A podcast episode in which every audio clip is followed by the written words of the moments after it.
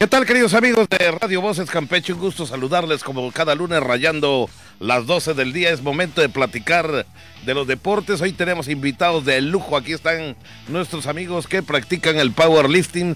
Pero antes aprovecho para saludar a mi compañero de esto que vemos y que escuchamos y que nos decimos de todo todos los lunes. Mi compañero Beto Centeno. Beto, es un gusto saludarte y acompañarlo en otro programa y edición más de Voces Deportes. Como bien lo menciona, hoy con tres invitados especiales vamos a hablar y abundar un poquito también de esta disciplina que para muchos a veces suena un poco desconocida, el powerlifting. Así que tenemos el gusto, primero que nada, de presentar a quien fue ganadora en este evento del cual vamos a hablar, a Ara, eh, Lara Martínez, Jesús Guzmán y su coach Mauricio Canto. Bienvenidos. Bien, también saludamos al joven. Hola, ¿qué tal? Muy buenos días. Y por supuesto a Mauricio, que es el coach. Mauricio, bienvenido. hola, buenos días. Bien, platícanos qué es el powerlifting y luego vamos a entrar en materia de este evento el cual ustedes eh, pues acaban de regresar ahí de Mérida. Pues sí, claro, como no, el powerlifting es una disciplina o es un deporte de fuerza, el cual evalúa la fuerza total de tres movimientos. En este caso son la sentadilla libre, el press de banca y el peso muerto. Habíamos hablado en otro espacio deportivo también cuál es la comparación que se le da a las pesas con el powerlifting. Sí, claro, pues a primera instancia el powerlifting tiene tres movimientos y las pesas únicamente dos. Únicamente dos, ¿no? Eh, y peso total, ¿verdad? Es peso total igual, igual que en las pesas y también se puede hacer por prevención por movimiento. Al igual de que, pues digamos, es un poco más común ver a alguien haciendo un movimiento de powerlifting en el gimnasio que ver a alguien haciendo un movimiento de alterofilia. Perfecto. Más complejo perfecto. Antes de continuar platicando con Beto Centeno y con ellos, eh, ¿cuál es el nombre que ustedes le dan a su gimnasio? Este, bueno, como tal un gimnasio aún no tenemos, está en planes de construcción, pero sí, este, ya tiene nombre. Nuestra, al menos nuestro, equipo de powerlifting se llama TRP. TRP. Adelante, Beto. Sí, bueno, vamos a arrancar también hablando de este evento importante, un campeonato nacional que se realizó en la ciudad de Mérida, Yucatán, donde estuvieron representando a Campeche en el complejo deportivo Cuculcán, teniendo una destacada participación Ara Lara Martínez en los 64 kilogramos. Así que me gustaría eh, platicar con Ara. Eh, ¿Qué tiempo llevas trabajando en cuanto a la práctica de esta disciplina, Ara? Y platícame esta enorme experiencia y resultado que tuviste en la competencia. practicándolo apenas este año comenzando. ¿Eres nueva? Sí, soy principiante. Yo decía... De hecho, eh, por ahí vemos que dice junior ese apartado, ¿no? De tu participación. ok.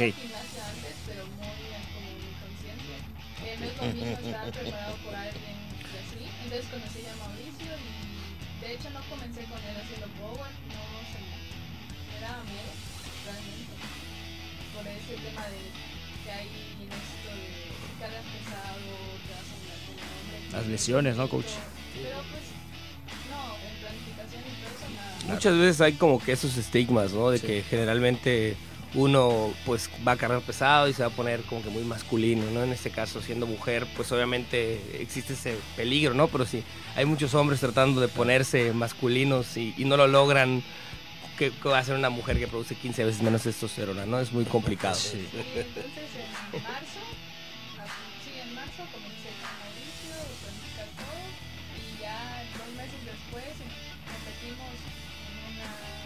No, fuimos cuantos más en agosto, ¿no? Sí, competimos okay. en agosto, nada más Una de principiantes, que hubo.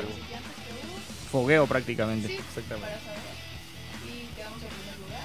Y después de ahí dijimos, bueno, vamos a seguir intensificando hasta Ahora de tu competencia, ahora platícame de la marca que hiciste y contra quiénes estuviste compitiendo. Supongo que se juntaron eh, pues gente de otros sí, estados, ¿no? Mucha, 64, estaba Ok. llenando categoría. De hecho, todavía sigo llenando categoría porque soy- Sigue baja el peso. Ok.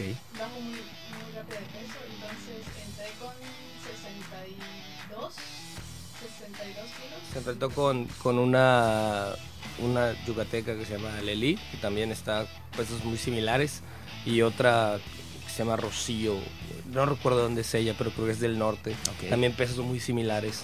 Entonces, la verdad, nosotros lo que queríamos es tratar de buscar, pues, básicamente dejar el Campeche en el mapa, ¿no? Así que de una u otra forma tenemos que buscar el podio sí o sí. Sin embargo, pese a las dificultades que hubieron durante la competencia, pues subimos a sacar adelante y mantener ese tercer lugar prácticamente en toda la competencia, ¿no? Que era lo importante. Perfecto. Ahora, de acuerdo por ahí a la alterofilia, has eh, desde otras edades participado en eventos de alterofilia o eh, fue, digamos, pues de la nada que te salió ese gusto ahora por el powerlifting. Nunca he practicado alterofilia, pero Ok. sí practicado otros, deportes. Siempre he sido muy, muy activa. He practicado fútbol, básquet, natación, atletismo. De estos se me ha dado muy bien. Claro.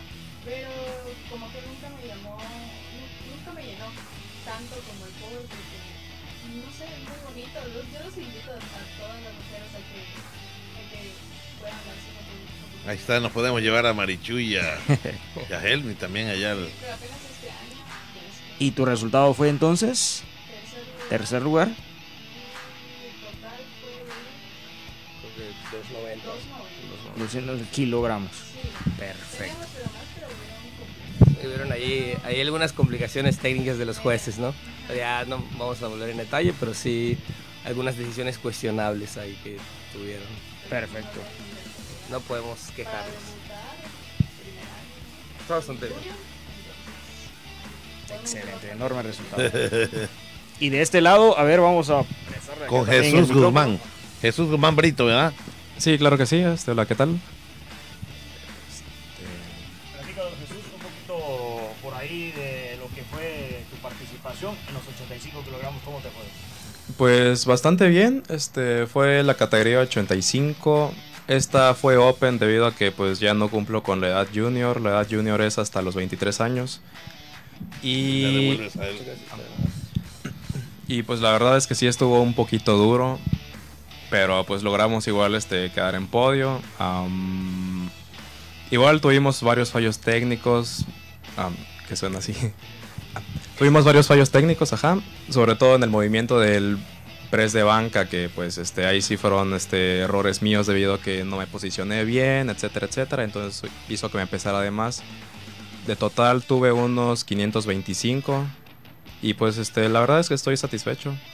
En tu tiempo, Jesús, ¿qué tiempo llevas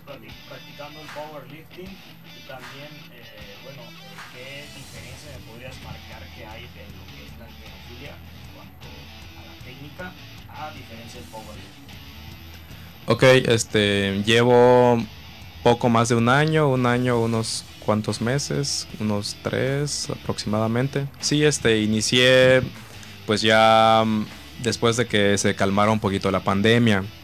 Fue más que nada para ponerme en forma debido a que pues yo sí me descuidé un poquito. Dije, ah, bueno, pues voy a entrenar, voy a ponerme en forma y todo. Y fue ahí que poquito a poquito pues me metí en este deporte, está, está bastante padre. Am, diferencias con la alterofilia, pues como ya dijo este Mauricio, son tres movimientos, el- la sentadilla, el press de banca, el peso muerto. En la alterofilia son dos, el snatch y el clean and jerk.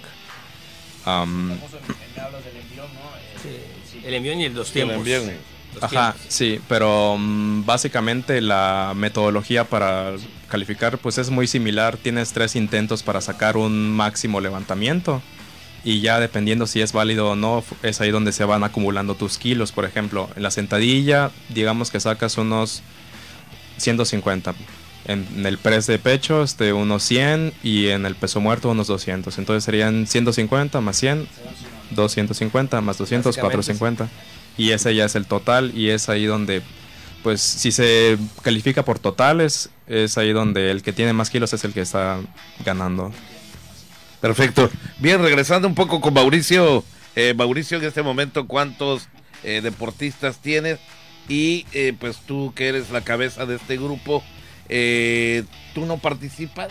Sí, claro, yo sí participo. De hecho, en esta ocasión escogimos competencias diferentes para que no hubiera, pues hoy sí que tengo que estar checando a tantos atletas y tengo que estar participando yo, porque eso generalmente es la ruina. O sea, el, el ir de entrenador e ir de atleta a los mismos eventos es muy complicado. Digo, sí se puede, pero ahorita es complicado, sobre todo cuando son eventos pues de talla este, nacional, ¿no? Que son muy importantes. Entonces, en este caso, cuando decidimos tomar las competencias, dividimos, bueno, pues vamos a, el picking de ustedes está cercano a esta y el de nosotros cercano a esta. Entonces así nos dividimos básicamente la agrupación. Es un plus el hecho de que pueda estar el coach a la hora de que está levantando el peso, en este caso ahora que eh, pues apenas tiene poco tiempo y que entra en junior. Eh, es importante que esté junto a ti el coach, te hace levantar más peso. ¿Qué, ¿Qué es lo que te inculca en ese momento el entrenador? Mantiene más calmada, me centra más porque yo no tengo... Lo que me he dado cuenta cuando empecé con Mauricio es que he trabajado mucho en mis emociones, en controlarme, en que no pasa nada si fallamos esto, si hay un error, no pasa nada. Es muy, muy... Ya somos familia, yo creo. Eso. Muchas veces hay cuestiones que se tienen que trabajar con el levantador, ¿no? En este caso, la tolerancia a la frustración, que es algo muy importante y que, pues básicamente, el- la experiencia, el paso de los años es lo que te da, ¿no?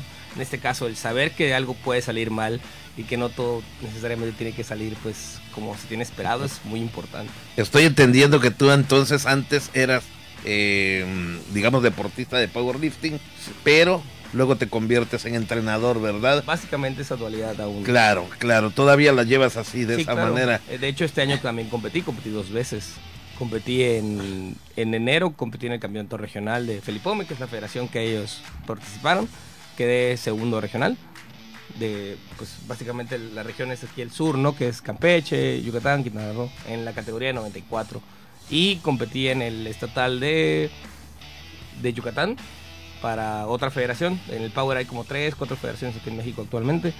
Y quedé también en segundo lugar. ¿Por qué consideras tú, eh, Mauricio, que a los hombres se les marca de inmediato y te ven en la calle de inmediato notan que eres eh, o alterista o en este caso eh, levantador de peso, ¿no? Que a diferencia de las mujeres, porque conozco a varias damitas, entre ellas a Yudeiki, que es alterista, que Ah, tú la Yudeiki. conoces también, Yudeiki Pantí, Sí, claro. No la ves así como tampoco a Ara, como que hagan músculo. ¿Cuál piensas tú que es la diferencia en, en la cual se le marca más a un caballero que a una damita? Bueno, el, en primer lugar, la cantidad de testosterona que secretamos no es mucho mayor. O sea, y pues obviamente el tiempo que llevan entrenando y así. Yudeki igual es junior, está apenas pasando a ser gran. o sea, sí, o- open. Pero sí, tanto el, cu- el cuidado del peso como. Y de la alimentación también, ¿no? También afecta y el hecho de que sean pues muy pequeñitas, ¿no? También como que no, no da mucho a que, ah, lo veas. Porque yo tengo amigas que practican quizás no alterofilia, pero sí atletismo o crossfit, que sí se ven muy grandes. O sea, usted la ve y dice, esa muchacha tiene 28 años y le pregunto y tiene 22 o 21. Pero Ah, es por el cuerpo, por el físico que han hecho a lo largo de los años. ¿Te cuidas, Ara? ¿Te cuidas en la cuestión de la alimentación? Sí, desde pequeña, por mi mamá, este, yo no bebo, no fumo, nunca se me ha dado y tampoco pienso hacerlo, no por un afán o porque nada, simplemente no me gusta la general. Y de comida sí trato de comer bien. En esta competencia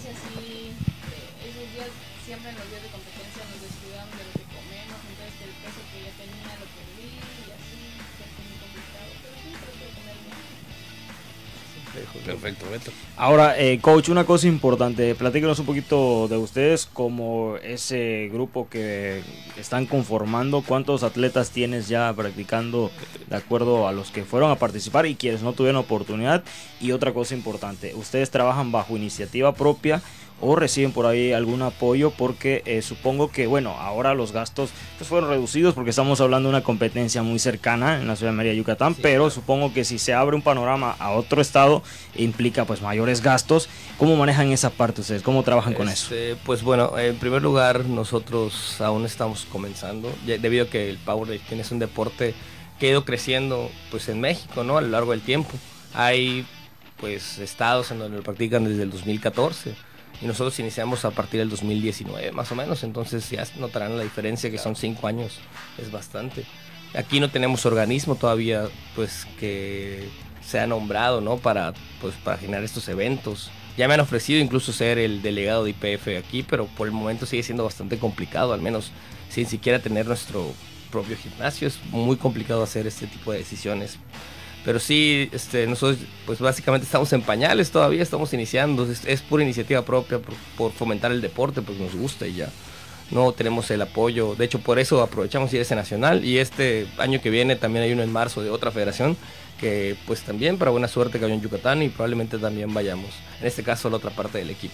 Ah, y la pregunta de cuántas personas entrenan Sí. para powerlifting, aproximadamente entre 8 y 10 más o menos. En y el 10 equipo personas. somos como 14 más o menos, entonces ahí, pero yo no entreno a todos, ¿no? Yo entreno nada más. Y ahorita a Mérida, ¿cuántos participantes lle- llevaron? este, es que hubo dos competencias en realidad. Es- hubo en octubre el estatal de, de una federación. Eh, en este fuimos tres y los tres quedamos en podio. Hubieron primer lugar este, para categoría 60 y, 69, Karen, ¿no? 69 eh, de mayores, o sea, Open. Tuvimos un, un primer lugar para, para la categoría 83 en Junior y pues mi, mi segundo lugar para 92, 93, perdón, en Open.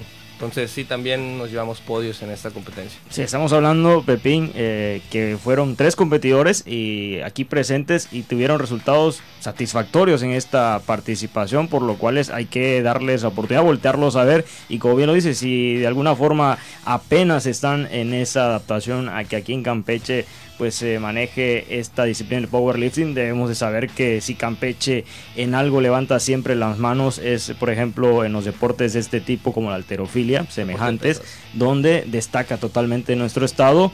Y Jesús, pues bueno, ¿qué necesitarían por ahí ustedes como grupo para crecer en, en esta disciplina? Este, pues como bien ya comentó pues estamos así en planes de pues construir un lugar propio, entonces ya de ahí pues sería más fácil, claro, porque por ejemplo, si ya tenemos ahí este donde entrenar, pues, sí, sí, básicamente sería ¿Dónde entrenan, Jesús? Este, pues ahorita actualmente este, nosotros estamos yendo al Stingray. Ahí hacemos Stingray, nuestro sí. entrenamiento. También hay algunos que van, por ejemplo, al, al Thor o ¿dónde me dijiste que Sí, en, el, en el Thor, básicamente, este, pues, pues, por cuestiones de comodidad, estamos divididos, ¿no? O sea, antes estábamos todos en el Stingray, pero pues. Ahí está Mauricio, por allá falta- Mauricio Morales, ¿no? Me Sí, imagino. también Mauricio Morales ahí, ahí se encuentra. Un saludo a Mau. Pero sí, este. Estamos ahorita en el Stingray nosotros, pero obviamente son materiales diferentes, los de la competición de, de powerlifting a los, de la, a los que se, se utilizan en el CrossFit, ¿no? O sea, son barras diferentes, son discos diferentes. Y pues sí, o sea, se puede ayudar y lo que nos sirve es que son los kilos que sabemos que son, ¿no? Pero del resto, pues es totalmente diferente. Hoy sí que se necesita ocupar materiales propios y pues en eso andamos, ¿no? Consiguiendo lo propio. Y en cuanto a esta participación, eh, Jesús, ¿ustedes tuvieron antes una, eh, una eliminatoria o tuvieron que cumplir algunos requisitos para poder participar? ¿Cómo es que este tipo de torneos, que es avalado obviamente por una federación nacional, les brinda a ustedes la oportunidad de ganarse eh, la opción de ir a esta competencia? Este, pues de normal es requisito para ir a una nacional, pues haber participado en una estatal o regional. Ok. En este caso, pues por motivos de logística, bueno, no, no sé cómo estuvo bien todo ese asunto, este, pues ya uno pudo directamente pasar a la nacional. Sí, la, la invitación fue abierta. En este caso sí hubo para el anterior, que fue el que competimos en, en enero, sí hubo invitación, pero hubo un, o sea, hubo un campeonato nacional antes. En este caso, como quieren realizar un mundial pa- para esta federación, pues fue que hicieron una, pues una invitación para este nacional para ir al mundial esta vez, ¿no? O sea, como que le están dando más seriedad al asunto y por eso dijeron, no, pues vamos a ahorrarnos y, y el que quiera ir que vaya, pero eso sí, para ganar pase al mundial y ir al mundial. Bueno, pues ahí está parte de lo que hacen eh, nuestros amigos que practican el powerlifting. ¿Cuánto tiempo, ya por último, vamos a la recta final de la entrevista? ¿Cuánto tiempo ustedes le dedican? eh, me imagino que van de tarde, ¿no? Al gimnasio. ¿Cuánto tiempo le dedican? ¿Y cuáles son los implementos? Porque ahorita estamos hablando de una barra de, de- de discos, ¿no? Ustedes también utilizan mancuernas. ¿Qué, qué otro material son los que utilizan los de powerlifting? Pues depende de la temporada, ¿no? En este caso, nosotros hacemos una, planificación por bloques, tenemos. Entonces, dependiendo del bloque en el que nos encontremos, es más o menos específico que va a ser el deporte. Por ejemplo, en el bloque en el que estamos ahorita, que es un, bloque como de construcción, generalmente no tiene que ser tan específico. Podemos usar mancuernas, podemos usar máquinas de gimnasio, podemos usar infinidad de, de cosas, no aparatos que nos puedan ayudar. Pero ya cuando se va acercando más la planificación, el momento de nosotros estar en el periodo competitivo, en este caso sí ya tiene que ser más específico, ¿no? O sea, las barras, tiene que ser el rack, ¿no? Los discos, ya casi no usamos mancuernas. Todo es ya más conforme va haciendo la competición. Entonces, Entiendo. Sí, entiendo que en este momento, digamos que todos, todos los que están formando parte de tu grupo están a la par, ¿no? No hay a nadie que se haya Más o menos. atrasado, porque de pronto y va, por ejemplo, hoy se te presenta en la tarde alguien que quiere practicar, pues debe de comenzar desde abajo, ¿no? Con cosas leves, ¿no? Para Ah, no sí, lastimarse. Claro, claro, claro. O sea, si alguien quisiera iniciar en el deporte, pues es evidente que no va a iniciar igual que nosotros, ¿no? Que ya lleva casi un año practicando, ya más de un año, yo más de tres. Entonces, obviamente no vamos a, pues de esa forma, entrenar a una persona que está iniciando. Bueno, pues les agradezco infinitamente el hecho de que hayan llegado aquí hasta los estudios de Radio Voces Campeche, eh, pues la frecuencia que nos une y por supuesto específicamente al programa de Voces Deporte. Muchas gracias a Mauricio, A ustedes, Jesús, ustedes. un gusto saludarte, Ara, Gracias. que por cierto tiene un nombre muy extraño, Ara Igresca, ¿verdad? Ara Igresca. ¿De dónde viene eso antes de que te vayas? Platícame. Ara Iresca. Ah, Pues me lo puso mi abuelo. ¿Tiene algún significado? Mm, Iresca no, Ara significa mujer de dos mundos. Iresca Ah. es ruso, creo, ¿Qué tal? pero sí. Perfecto, gracias. Gracias, muchas gracias a todos ellos. Beto, vamos a nuestra primera pausa y estamos de vuelta aquí en Voz de Deporte porque viene lo bueno. Vamos a platicar con Fran Predarza, que es especialista en el fútbol, ahora que está el Mundial, y cómo andan los grupos y las posibilidades de los equipos en la cual pues todo el mundo está rezando de que México se pueda colar, pero tan solo tiene un punto. De eso y más estaremos platicando ahora que regresemos. Pausa. Bienvenido, Frank, conductor precisamente de XFM, ahí con el amigo Fernando Solís. Bienvenido, Frank. Hola, ¿qué tal? Fantásticos amigos de Voces Deportes, Beto, Pepín. Gusto de estar aquí con ustedes. Bien lo decía Pepín, yo creo que más para debatir el análisis ¿no? que nos ha dejado los partidos del Mundial y sobre todo la lo catastrófico que ha pasado con México. Que si bien, bueno, para mí yo lo, yo lo veía desde, desde Kiss FM, que lo analicé en Cipse Deportes. Yo a México lo dejé fuera de grupos en el pronóstico. Y cualquiera me habrá dicho, pero ¿cómo te atreves? Porque lo estamos viendo. O sea, vemos cómo viene la selección mexicana jugando y, o sea, se veía venir. Era algo que se veía venir. Cualquiera que le haya puesto, por ejemplo, lo conocen a Edu. Edu Núñez había puesto a México prácticamente hasta en semifinales. Y pues bueno, yo le dije, Dios te escuche, Edu. Dios te escuche, Edu. Ojalá. Ese sentimiento Pero- de vivir en México se ve que le ha pegado Le ha fuerte. pegado fuerte. Era algo, pues yo creo que no, no, prácticamente para nosotros, como lo vemos, es imposible. En el fútbol no hay imposibles, pero si de repente pones esa quiniela y pones y ves cómo está, no te da. O sea, a México no le daba y lo vimos contra Argentina. Y principalmente no es que haya tenido mal juego, porque mal juego tampoco hemos visto en la selección mexicana. Pero es lo esencial. Lo esencial es lo que no tiene. ¿Qué es lo esencial del fútbol? No tiene gol.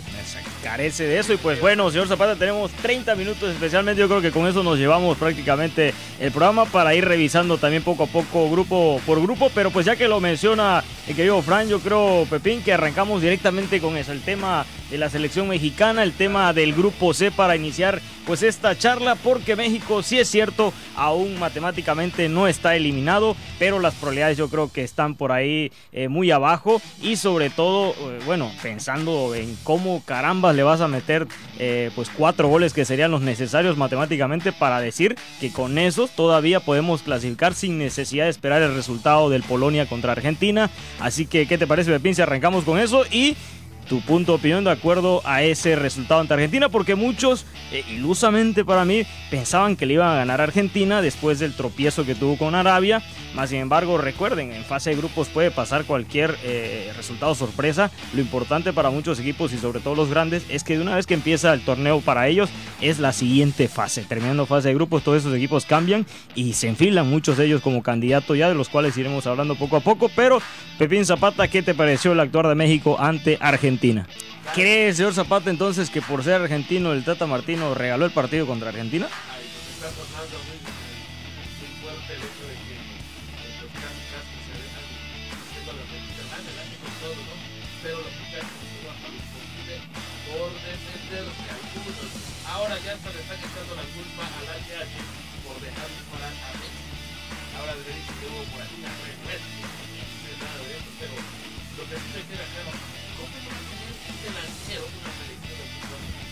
Frank. No lo Porque, hay, a ver, recordemos el partido de ayer, yo creo que todo el mundo lo vio, el España contra eh, Alemania, no hubo nueve, ¿eh? Metieron a Morata hasta el segundo tiempo para resolver el juego, pero mientras tanto Alemania como España jugó sin nueve, recuerden el partido del día de ayer, ¿eh? Pero esos equipos ya antes habían jugado sin 9. México es la primera vez, no que alguien me corrija, que alguna vez México había jugado sin un delantero. Pues Pepín, México tiene nueve, pero no está. O sea, México, Ninguno México tiene, tiene nueve, pero no anda. O sea, exactamente, sobre todo el principal que es Raúl Jiménez, sabemos en las condiciones que llega y no está. Y lo dije, tienes a un futbolista, para- en, en este debate sí se puede entrar, que el único futbolista que tiene gol no está ni tan siquiera convocado. O sea, ese es el tema, que el futbolista que tiene gol no fue al Mundial, no fue convocado. Santi Y exacta- exactamente, Santi Jiménez, el bebote, el chaquito, como le quieran llamar. Y tienes en cambio a, a Jiménez, a Raúl, que lo traes a un 85% que no está, y lo hemos visto, no está para, para competir en el Mundial. Tienes a Funes Mori, que eh, por extraña razón, no sé por qué no ha jugado, porque al menos es el, es- está completo. Y Henry Martín sabemos que necesita mucho de que le generen goles, de que le generen jugadas.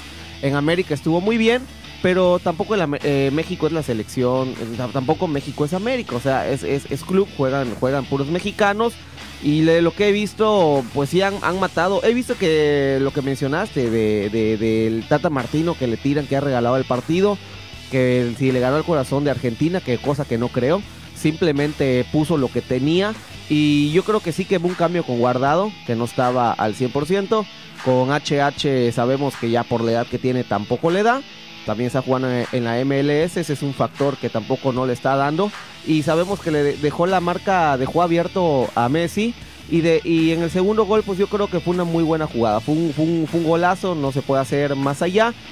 En los dos goles creo que Ochoa tampoco pudo haber hecho nada. En el primero hay quien le tira que pu- pudo haber hecho algo más. Viene entre un mar de piernas, ¿eh? El balón viene entre 3-4 futbolistas que lo están tapando. Difícil reaccionar ante ese momento y ante la zurda que trae Messi. Es prácticamente imposible. Que había tenido un tiro libre antes y que lo había mandado arriba. Que cuando yo, veo el- el- cuando yo veo la falta y en el tiro digo, Dios mío, aquí he visto a Messi anotar cantidad de goles de esta forma. En ese lo erra, pero le das una jugada y es, y es, y es Messi, ¿no? Es Argentina y lo mismo pasa, hoy lo vimos con Brasil. Le das un espacio a Brasil y, te mata 1-0. Le das un espacio a Cristiano y también te mata 1-0. Y ni qué decir de Francia. O sea, ya salimos un poquito del tema. Creo que mencioné dos equipos que están muy, muy, muy, pero que van con la mano arriba. Que es Francia y es Brasil. Llevan en pleno sus partidos.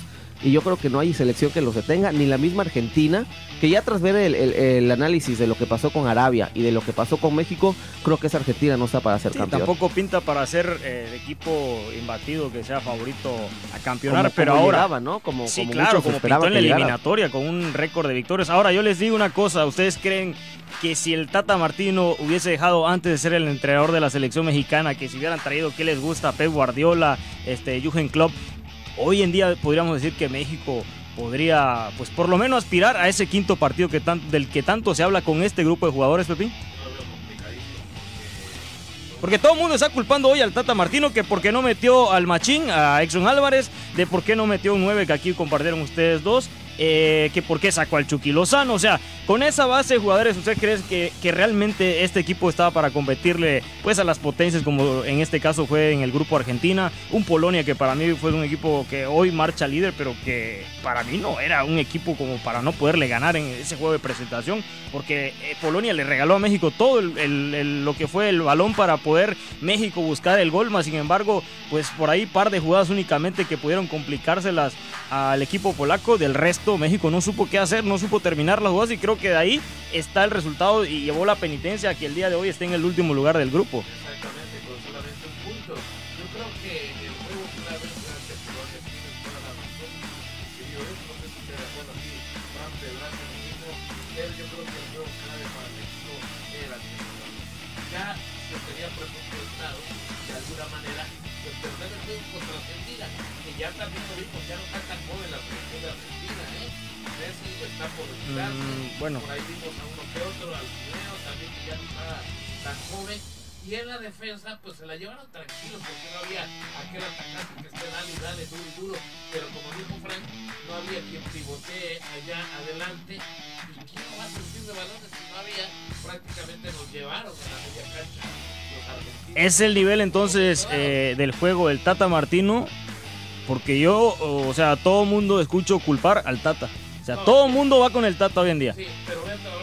Pero creo que hay un problema grandísimo de raíz, que es nuestro fútbol mexicano, del cual se ha dejado por un lado porque sabemos que la liga parte de lo que diga la familia Televisa, de lo que digan los dueños del fútbol mexicano, y yo creo que ahí está la razón, porque desde el 2006, Fran, yo creo que es la selección donde podíamos pensar que pensamos que México le daba para algo más con Ricardo Lavolpe, porque era un equipo bien armado que exportó el mayor número de jugadores al fútbol europeo, pero ha carecido México ya de eso porque yo creo que está estancado el fútbol mexicano con estas nuevas eh, decisiones que se han tomado. Ahora simplemente pensar en business, en dinero, en llevar al fútbol mexicano a competir con la MLS únicamente, dejar de parti- participar en Copa Libertadores, dejar también por ahí, por un lado, el hecho del no descenso, eh, traer a nuestro fútbol mexicano una gran cantidad de jugadores este, extranjeros.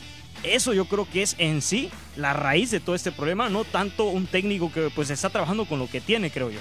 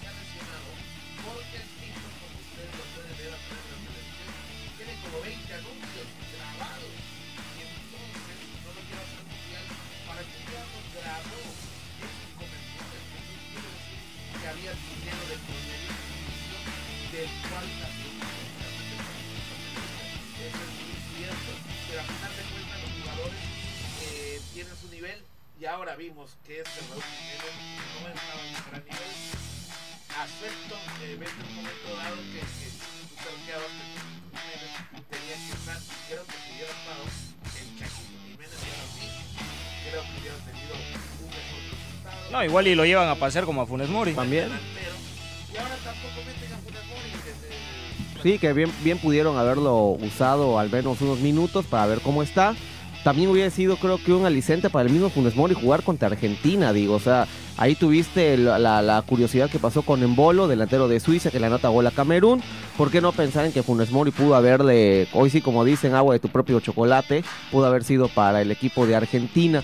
Pero lo que decía Beto, culpar al Tata Martino yo creo que tiene su responsabilidad, es el técnico claro. y es quien elige totalmente eh, las acciones, sobre todo del equipo. Tiene su responsabilidad el Tata Martino por no convocar a algunos futbolistas que creo que nosotros decíamos tienen que ir porque te generan un fútbol diferente.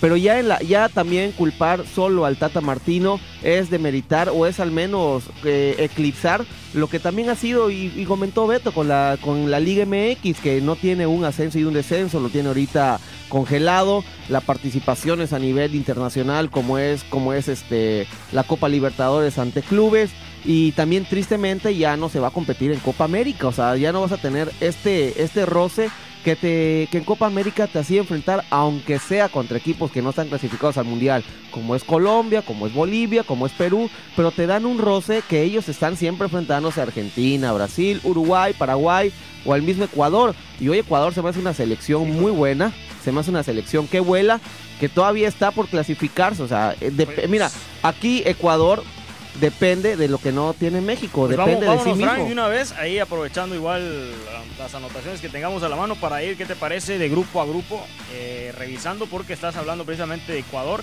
En el grupo A, donde marca Holanda el liderato con cuatro unidades, seguido por Ecuador, Senegal y Qatar. ¿Quiénes avanzan, Frank? Pues mira, yo desde el inicio de aquí vi claro que era Países Bajos Holanda junto con Ecuador. Y aquí me dijeron, pero Senegal viene muy bien. Sí, pero Ecuador lo ves y está eliminándose en la Copa, eh, en, la, en la Conmebol, que tiene estos roces con Brasil, Sí. Argentina, Uruguay. Y ves cómo viene jugando Ecuador. Y ahí está el resultado. O sea, también está en la segunda posición, empatados a puntos con, con Países Bajos. Y que en cualquier Pero momento. en cuanto al cierre, eh, Frank, porque recuerda, Ecuador cierra con Senegal Holanda yo creo que va a pasar por Sí, encima por gana Qatar. por, por Qatar. Eh, Va a terminar en entonces, ese lugar, ¿eh? partido es un boleto que se juega Senegal, que no jugó mal, recuerda, contra Holanda, que para mí debió ganarle ese partido Senegal-Holanda, y que ahora se va a medir ante Ecuador. Ahí un resultado, obviamente, en cuanto a, a empates, beneficia, eso sí, a, A a Ecuador. Ecuador. pero eh, no está de más pensar que Senegal le puede ganar a Le podría- Ecuador. ¿eh? podría ganar. Y dejar Y- fuera y- un equipo que está haciendo revelación Y, hasta el y mencionaste algo importante al, al inicio de- de- del análisis, de cuando estábamos em- empezando este segundo bloque, de un mundial que es, es raro, ¿no? Eh, yo lo mencioné, parece, parece jornada de la Liga MX, o sea, este, este mundial parece torneo de la Liga MX, no sabes qué va a pasar, o sea, exactamente, eh, de repente tú le apuestas y de ahí te rompe la quiniela, ese es un mundial, ha sido un mundial rompequinielas que no sabes qué, qué, qué puede pasar, o sea, tienes tienes goleadas, tienes de repente sorpresas, la que dio Japón, tienes sorpresas, eh, pues han, se, han, se han dado las sorpresas.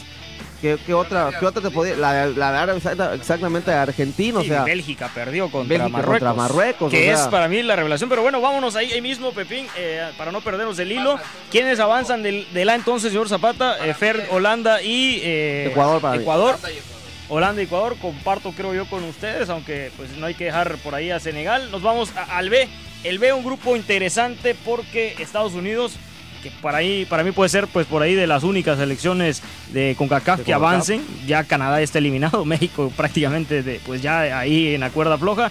¿Cómo ven ese grupo, señores? ¿Quiénes pasan?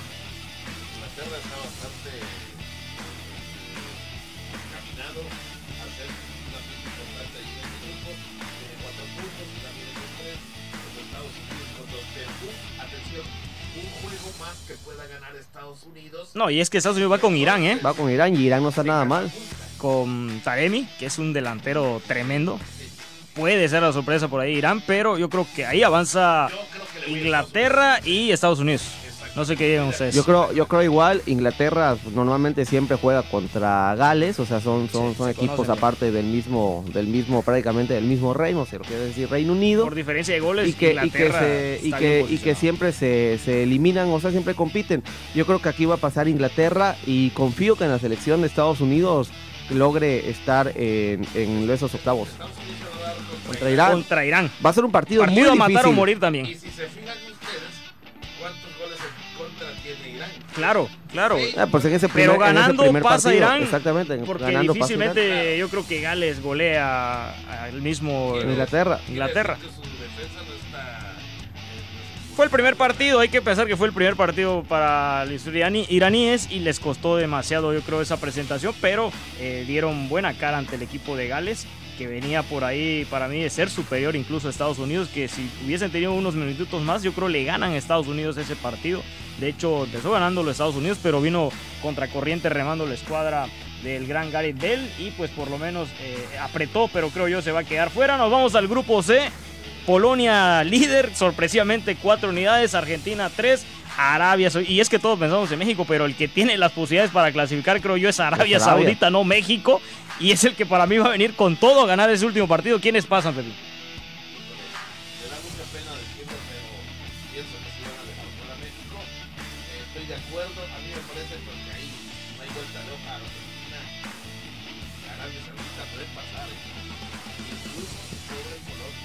Frank. Yo aquí creo que voy a seguir como desde que antes que iniciara el mundial, me voy a quedar con Argentina y creo Sí, que también va a pasar Polonia.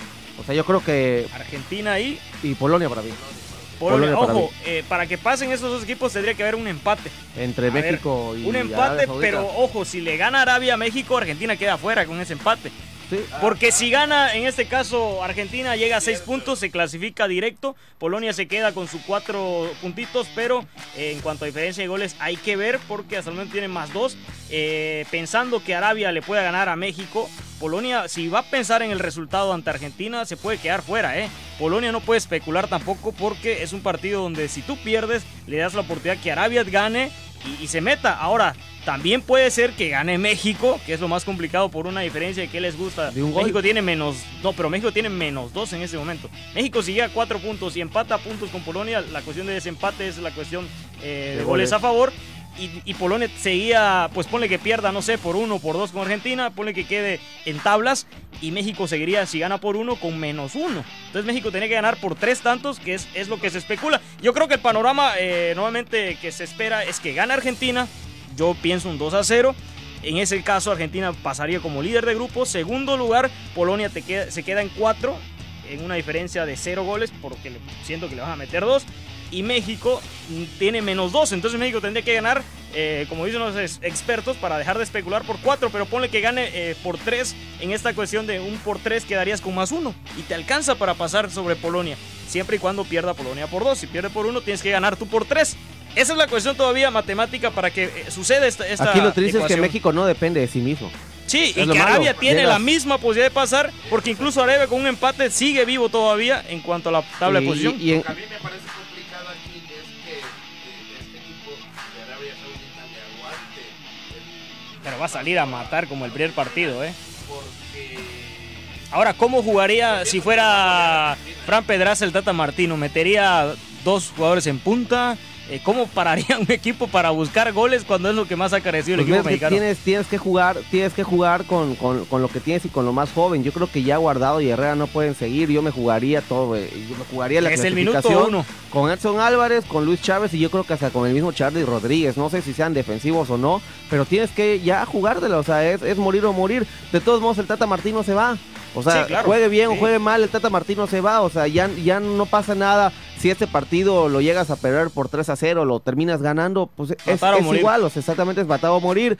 Y por último, puedes mantener con, con el Chucky Lozano, con Alexis Vega y jugártela. Yo creo que, a ver. ¿Metes a Funes Mori adelante con quién? Con, ¿Te gusta con Henry o solo un delantero? No, yo creo que me eh, jugaría como he estado jugando con Alexis Tus dos Vega extremos. y con el Chucky Lozano y que juegue Funes Mori. O sea, Sí, juega. México creo que tiene que empezar a ganar. El resultado de cuántos le vas a meter, pues ya va a quedar porque primero tienes que pensar en ganar, en hacerle un gol y ya veremos si cae otro durante el transcurso del juego. Pero México no puede salir, yo creo, porque regalaría mucho, sobre todo el medio campo, si metes a dos puntas allá adelante. Y sobre todo, no necesitas dos puntas y nadie lo va a abastecer de balones. Exactamente. Bueno, corrijo, eh, yo dije por ocasión que Argentina se va a dar con Arabia, que Arabia ni que nada, se va a dar con Polonia. Y quiero pensar que Argentina los va a golear en Polonia, sinceramente. Y nos resultaría bueno que cayeran por más Aquí- goles aquí lo y que ganemos. necesita- Aquí lo que se necesita- Que nos conviene que los supergoleen. Ponle entonces 3-0, 3-0. 3-0, Pero mira, aquí lo que necesitamos es que Polonia gane. Que Polonia gane y que México le gane. Ah, porque, claro. Y ya sea, sería esta por forma- cualquier resultado. De esta forma, que- Polonia Sí, ganando. ese es el más fácil, Polonia ganando a la. Argentina y México ganando a la Arabia. Es el más fácil para las estadísticas, pero para mí O sea, en la ah, cancha es el más difícil en- que en gane análisis- Polonia. ¿eh? En el análisis, Polonia ganando a la Argentina, México tiene chance para Sí, pasar. con una victoria por 1-0 avanza México. Avanza Así de fácil. Pero no creo que, que pase todo esto. Que Polonia gane, lo veo muy complicado. Es el Argentina. mundial de la sorpresa. Argentina, pero porque Argentina eh, está más vivo que nunca. Y, y- Esa es la y- otra cosa, yo creo que Argentina en ese partido contra México también eh, Fue muy lo cerebral, mismo ¿eh? contra, contra Polonia. Polonia el Pasa primer tiempo atrás. y prácticamente regaló el juego Polonia. Argentina el primer tiempo dejó jugar a México. Cuando Argentina dijo vamos a jugar, empezaron a venir uno o dos toques de Argentina. No te dejó para nada el balón a México. Fue cuando Argentina se hizo más. Y por ahí llegan, por ahí llegan los goles. O sea, tampoco es que. Y yo creo que el partido contra Arabia me va a decir, sí, pero Argentina perdió contra Arabia. Le anularon tres goles, a- le, le anularon tres goles a Argentina. Fue en o lugar sea, por una Argentina, mano de Argentina se cansó de llegar, se cansó de hacer goles. El VAR intervino de manera, de manera, de manera efectiva, intervino el VAR. Uno muy polémico. Pero Argentina generó opciones contra Arabia. Al final eh, se le cae, se le cae el partido, pero tampoco hay que decir que Argentina no hizo nada, no, o sea, sí lo hizo. Le anularon tres goles. Este partido puede haber quedado 4 4-2. El VAR intervino de manera efectiva, pero no hay que decir que Argentina no hizo, sí lo hizo. Encontró los juegos de juego. Uno, uno muy, muy, muy, muy polémico. Uno que realmente no entiendo el por qué se fuera de juego que por un brazo. Sí. Ahí sí Porque creo no que metes no. gol con la mano, ¿no? Bueno, salvo Maradona, El- el- pero en el- aquellos tiempos. El brazo no, la mano, el brazo no juega, así que ahí, ahí no debe implicar el, fuera de juego. O sea, también es que Argentina no es que no haya tenido opciones. Y yo creo que contra Polonia lo más seguro es que gane Argentina. Aunque nos, ah, ahora, no. en, el, en, el, en, en qué nos favorece, favorece que Polonia le Claro, gane. claro. Que en el papel se ve ideal. muy, muy, muy, muy difícil. Sí. y el partido a la misma hora, ¿eh? Caballeros. Eso sí, porque van a ser partidos simultáneos. Y arranca mañana, ¿eh? De hecho, ya cierra con el Uruguay contra eh, Portugal, Portugal. el último que cierra la segunda ronda, a la una de la A tarde. Pero vámonos eh, rápido, Pepín. Grupo D, ¿qué, qué perciben ustedes? Francia, yo creo que eh, no hay quien lo pare. Líder, Australia, Dinamarca y Túnez. Vámonos rápido. Francia con... Porque ahí se va a ver otra final, ¿eh? Australia creo va a enfrentar a Dinamarca, ¿no? Sí. Líder absoluto. Frank, ¿quién En avanza pleno. junto a Francia? Australia, pues yo Dinamarca. que ya- que ya- Dinamarca ha quedado de ver, ¿eh? Era uno de los equipos, de los equipos que esperaba más. Yo creo que, mira, yo había puesto a Francia y Dinamarca que pasaran en ese grupo. Van Francia contra Dinamarca y no creo, no veo quién pare a los franceses. No veo quién le pare a los franceses. En el pronóstico yo puse que la final puede ser Brasil contra Francia. Para mí esa va a ser la, puede ser una, una supuesta final. Francia se ve imparable, lleva en pleno con un Mbappé, con un Giroud. Mbappé está, está bueno. ¿Quién, quién para Mbappé? Y eh, yo creo que va a pasar, va a pasar sin duda alguna Francia. Y en esa final, como lo dijiste, eh, Dinamarca- Dinamarca, Australia. Australia, sí. Epa, yo creo que se la va a terminar llevando Australia. Australia, yo creo que pasa por ahí Dinamarca, va a componer. Nos vamos al grupo E, señores, un grupo durísimo. España, líder, 4 puntos, Japón 3, Costa Rica 3 sorpresivamente y Alemania 1, pero ojo, este grupo a mí me encanta porque Alemania va a cerrar el contra verdadero Costa de la Rica. muerte, ¿eh? Sí, este el sí, de la sí, muerte sí, y sigue siendo el de la muerte. Claro. Y Costa Rica que siempre le tocan grupos durísimos y va a morir hasta la última eh, opción en el tercer partido. hablaste- pero va contra Alemania, ¿eh? Hablaste, No, bueno, Arabia venía representando a Asia, Pepín. Sí, sí, ya lo sé, pero en este caso que creo. Ok, eh, entonces avanzan porque España va con Japón en un partido donde incluso España, si pierde, imagínense, matemáticamente podría quedar fuera España, que para mí es candidata. eh, Fran por ahí dijo Francia, yo me quedaría un poquito con España, eh, hablando de quién sea para mí el probable finalista. Eh, España va, va a la última jornada a enfrentar a Japón, un Japón que tiene tres unidades, pero si gana brinca seis. Alemania, Costa Rica, Alemania, bueno, por ahí podría simplemente por diferencia de goles tener que golear, porque si gana Japón no le resulta a los alemanes, porque aspira solo a cuatro puntitos a Alemania. La, la cuestión es que Alemania necesita que España gane, que Japón se quede con sus tres puntitos, o incluso empatando Japón, por diferencia de goles yo creo que depende cuánto les metan a Costa Rica, porque yo creo que a Costa Rica no le va a alcanzar para yo competir creo a que Alemania. aquí, yo creo que aquí los dos europeos van a terminar pasando. Yo creo que no veo por, eh, yo creo que a lo que pasó España sí le va a ganar a, a Japón y Alemania yo creo que sí va, va a terminar ganándole a Costa Rica. Yo creo que en este Alemania sin problema le termina ganando a Costa Rica. Inclusive yo en mi opinión dije cuántos goles se comerá Costa Rica contra Japón. Salió contraproducente, terminó ganando Costa Rica de Era el partido creo que donde más esperanzas tenía Costa Rica y cumplió, ¿eh? Sí. España Japón. Híjole. Pepín se va con el último partido clave que son entre ellos dos, ¿eh? que sería el empate para que avancen los dos. Lo, lo más eh, hipotético pues es el empate, caramba. Bueno, grupo F, señor ¿Tú cómo Zapata. te quedas? Yo digo que va a avanzar Alemania como segundo. España yo creo que se va a imponer por la fácil me voy contra Japón. Así de fácil. Grupo F, ¿qué les parece? Croacia, pues lo cambiaron Marruecos, todo, ¿eh? Bélgica, Canadá. Una locura también ese grupo. Y, y sobre todo por cómo cierra, ¿eh? Porque Croacia eh, va ante Bélgica. Bélgica podría quedar fuera de la, La Copa del Mundo, ¿no? lo cual sería el fracaso. Yo creo Sí. que no, y esa Bélgica es una decepción. Yo creo que es una Es decepción. que Lukaku no ha jugado, ¿no? Está eh, lesionado, es está, lo ya grande, gradas. ¿eh? O sea, ya em, empiezas a ver y Kevin De Bruyne no es el mismo Kevin De Bruyne. Claro, Los el Hazard no es el mismo Hazard. O sea, creo que es una decepción que ha- es una, una selección que ha quedado de ver. El único que sigue con la estrellita es Courtois, que poco ha podido hacer contra Marruecos.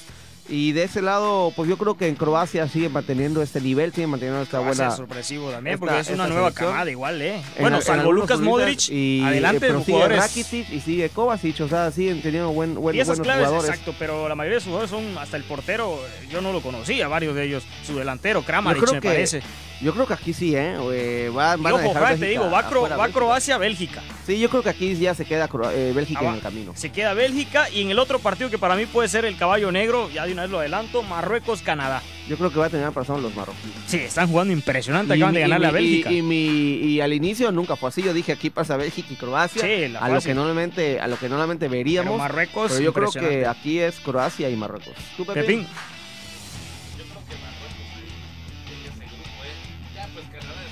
Sí, ya va eliminado. No quiero, no quiero pensar que van a tirar la toalla de no quererse Sí, claro. llevar un puntito, porque recordemos cuántos años tiene Canadá que no venía a una Copa del Mundo, ¿no? Claro que sí, pero pero Marruecos está jugando muy bien, sí. Es el caballo negro de ese grupito.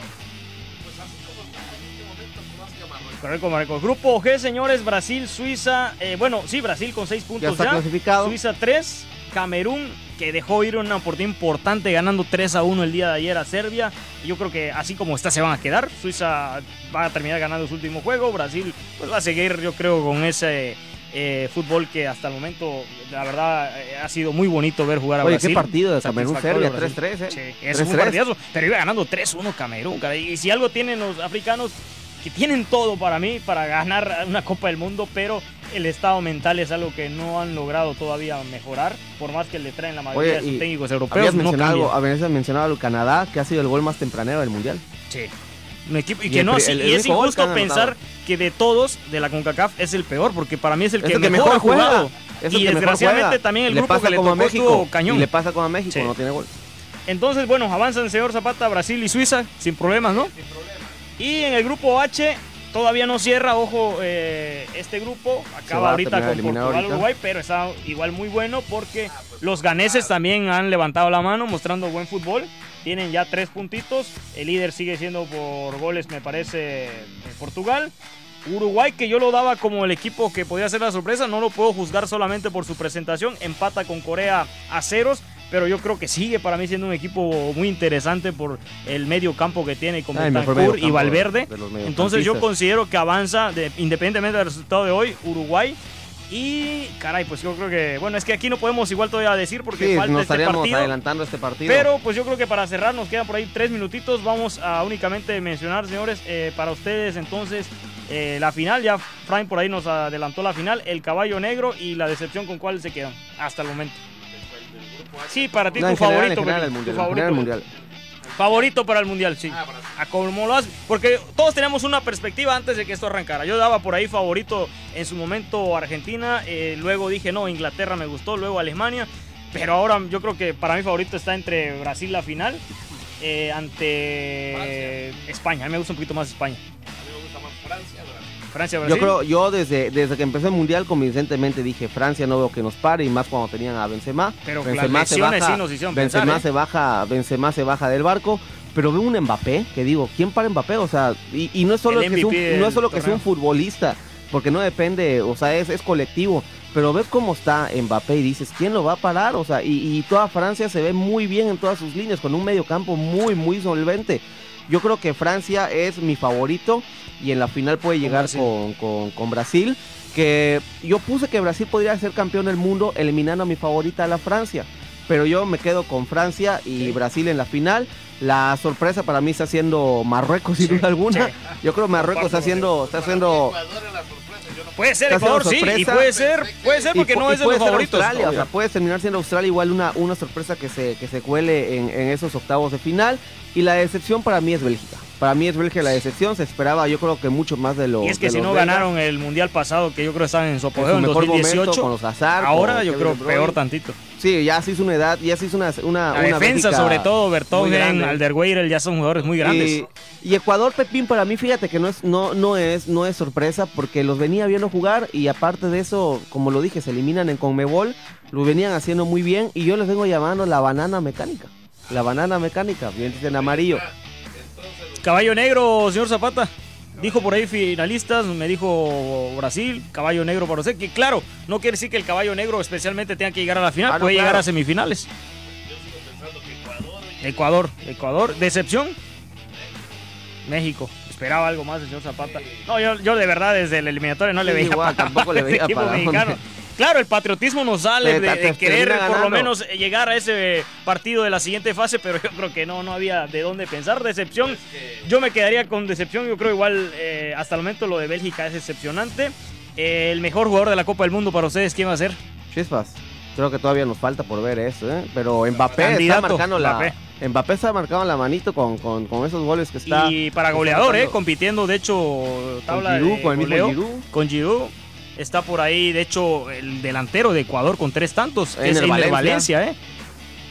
Y en, oye, y- ese último, eh, último grupo no te dije, yo creo que igual Portugal para mí contra Uruguay nos, estaríamos adelantando a lo que pase Es hoy. que ese grupo, como es el último, como que le perdemos mucho la vista, ¿no? Exactamente. Y yo creo que al final van a los charrúas y los portugueses van a terminar Es que Uruguay- clasificándose. Ya, va- ya Sí. empezó el partido. Ya empezó el minuto uno. Pues ahí está, señores. Bueno,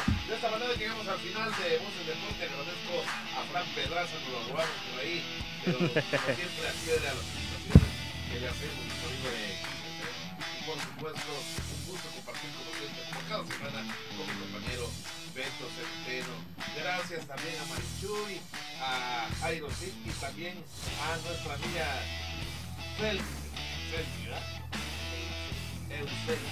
Anda, esa casa que lo dijo. También por ahí a Lobito Luis Guerrero con la producción y dirección del licenciado Juan tres ratitos de se despedía. Así que bueno, listo, se pasa bien, veamos.